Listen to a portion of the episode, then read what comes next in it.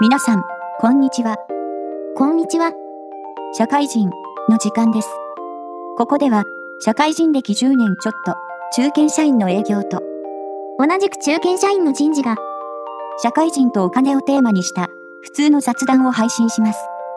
喫茶店で、隣のテーブルの雑談を立ち聞きする感覚ね。そうそう、気軽に聞いていただければと思います。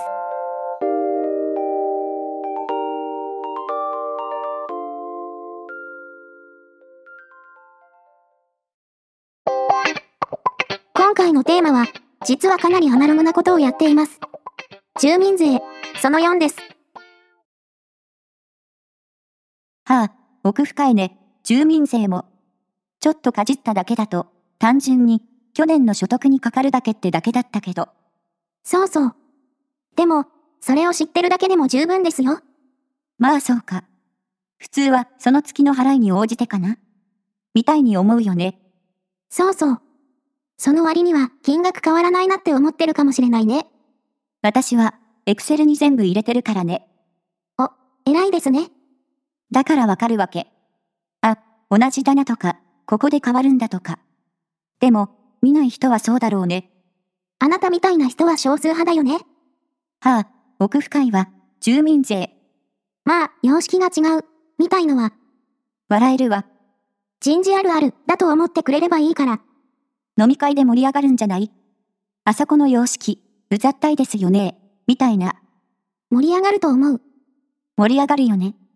なんだよあれ、とか言って。どことは言わないけど、みたいな。でもそれ、要望が来てるんじゃないかな会社側から、様式変えてくれませんかとか、ああ、来てるかもね。ねえ。みんながみんな、いいダクダクと従うわけないと思うんだよね。うん。まあどうかな。それこそ、今テレワークから徐々に解除されつつあるけど、不幸にして感染が収まらなくて、6月中もテレワーク必須になっちゃったらさ、それ、どうするの通知来ても配れないじゃん。かなりホットな話題ですね。そうそう。今聞いてて思ったわ。私は、全員分郵送するつもりです。え、通常郵便でね。え、きついね。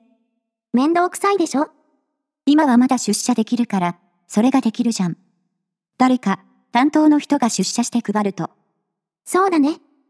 でもそれが、社会的に外を出歩くの絶対ダメってなったらどうするんだろうね。そうだね。でも、現時点では、お役所は郵送とか原本至上主義だからね。だから、ちょっと問題になったじゃん。ハンコそう。ハンコ問題ね。ハンコ問題もそうだし、原本問題。ああいうのは、人事とか給料払う人たちからすれば、かなり現実的な話なわけですよ。うん。だって、自治体は郵送でしか送ってこないからね。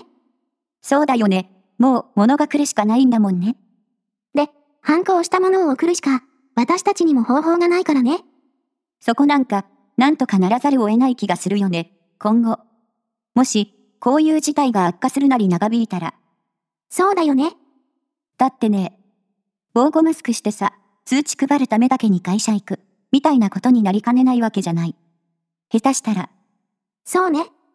だから、私は給料を担当しているわけだから、5月は何回か会社に行かざるを得なかった。その通知があるからね。すごいね。まあしょうがないんだけど、通知もあるし、その通知には、もう辞めた人のも入ってるんですよ。ああそうね。今会社にいない人ね。そうそう。具体的には、1月から5月くらいまでに辞めた人は、入っちゃってる人もいる。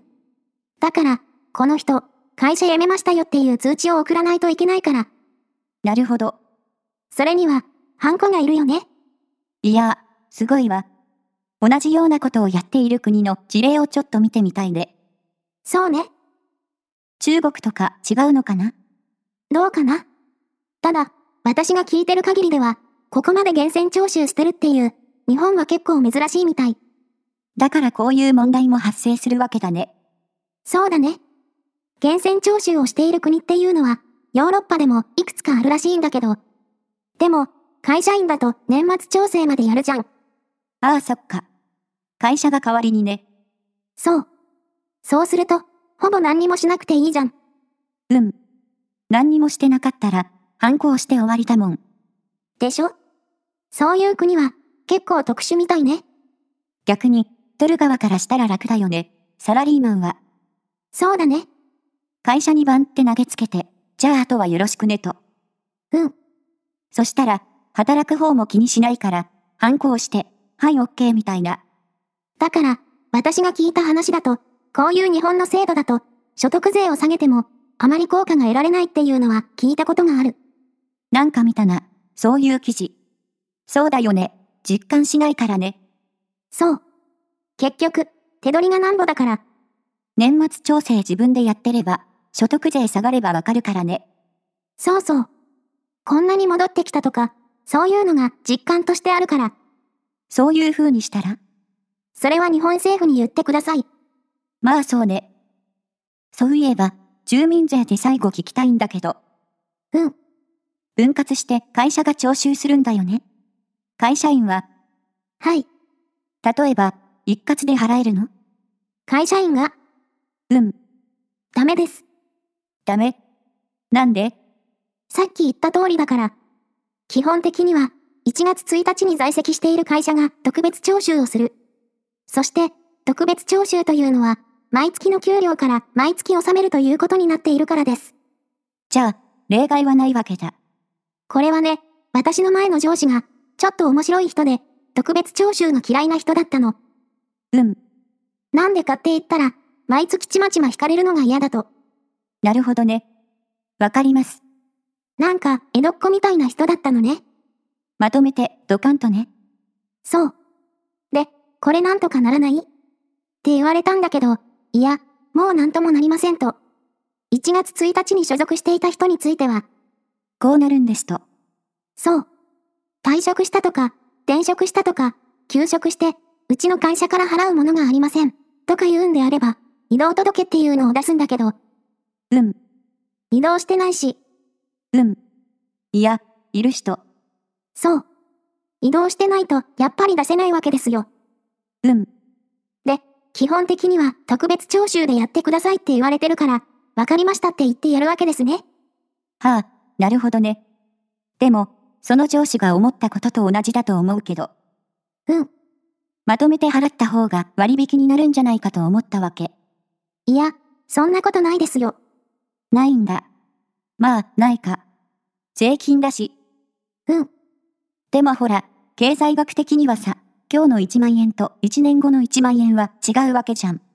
価値が、であれば、分割で払った方が得だよね。ああそっか。金利次第ではね。そうでしょだって、今すぐ24万円払え、じゃなくて、24万円を1年間に分けて払え。だから、そっちの方が経済学的には得だよね。うん。金額は変わらないから。だからまかり通ってるっていうのもあるんじゃないなるほどね。逆だと文句出てくるけどね。すごいな。住民税って。そういうことだったのか。なかなか知らなかったでしょいや、知らなかったね。通知システムはちょっとびっくりだわ。大事だったんだね。あの通知。大事ですよ。でも、みんな思ってないよ。あの大事さを。会社が勝手に作ってるわけじゃないから。でも、そう思ってるよ。なんとなく。よく見たら、発行者が自治体名だから、会社じゃないかもなと思いはするけど。でも、フォーマットが違うとかは思いもしなかったよ。あと、課税とか計算の中身は知らないからね。会社は。そう、それも知らなかった。てっきり知ってるもんと思ってたもの。だって、医療費控除したとか、そんなん会社はわからないですよ。そうか、医療費控除は年末調整にも入ってこないからね。確かに、そう。だから、あれは大事な通知なんです。ちゃんと見てね。わかりました。なくさないようにします。ちょうど、今月6月出てくると思うので。そうですね。あの通知は、給与明細と一緒に渡すとか、そういうルールはある。いや、別にないです。会社によって。うん。まあ、あの、これは本当はしちゃいけないんだけど、何本当に小さな会社で、面倒くさい時は、従業員に渡してないこともある。どういうことなんで面倒くさいからじゃないですかって、やらないと。いや、徴収はすると思うよ。だって、徴収しないと自治体から言われるから。お宅の会社の従業員分、納めてないですよって。そうそう。もう課税されちゃってるからね。そうだよね。払いってなっちゃうよね。そう。でも、従業員宛ての通知っていうのは、従業員に渡していなかったとしても、自治体は気づかないから。っうん、ていうか、実際に渡していなかった例がありました。私が知っている小さな会社でしたけどね。やばいね。そうですね。すごいね。世の中広いね。気持ちはわかるよ。面倒くさいからね。そっか。じゃあ、これから感謝するわ。住民税の旅に。経理部、ありがとうって。はい。感謝してあげてください。おかげさまで税金払えていますと。まあ、住民税に関してはこんなところですかね。でも、大事だね。やけに高いからね。そうだね。意味がやっと分かってきたよ。なんとなく。それならよかったです。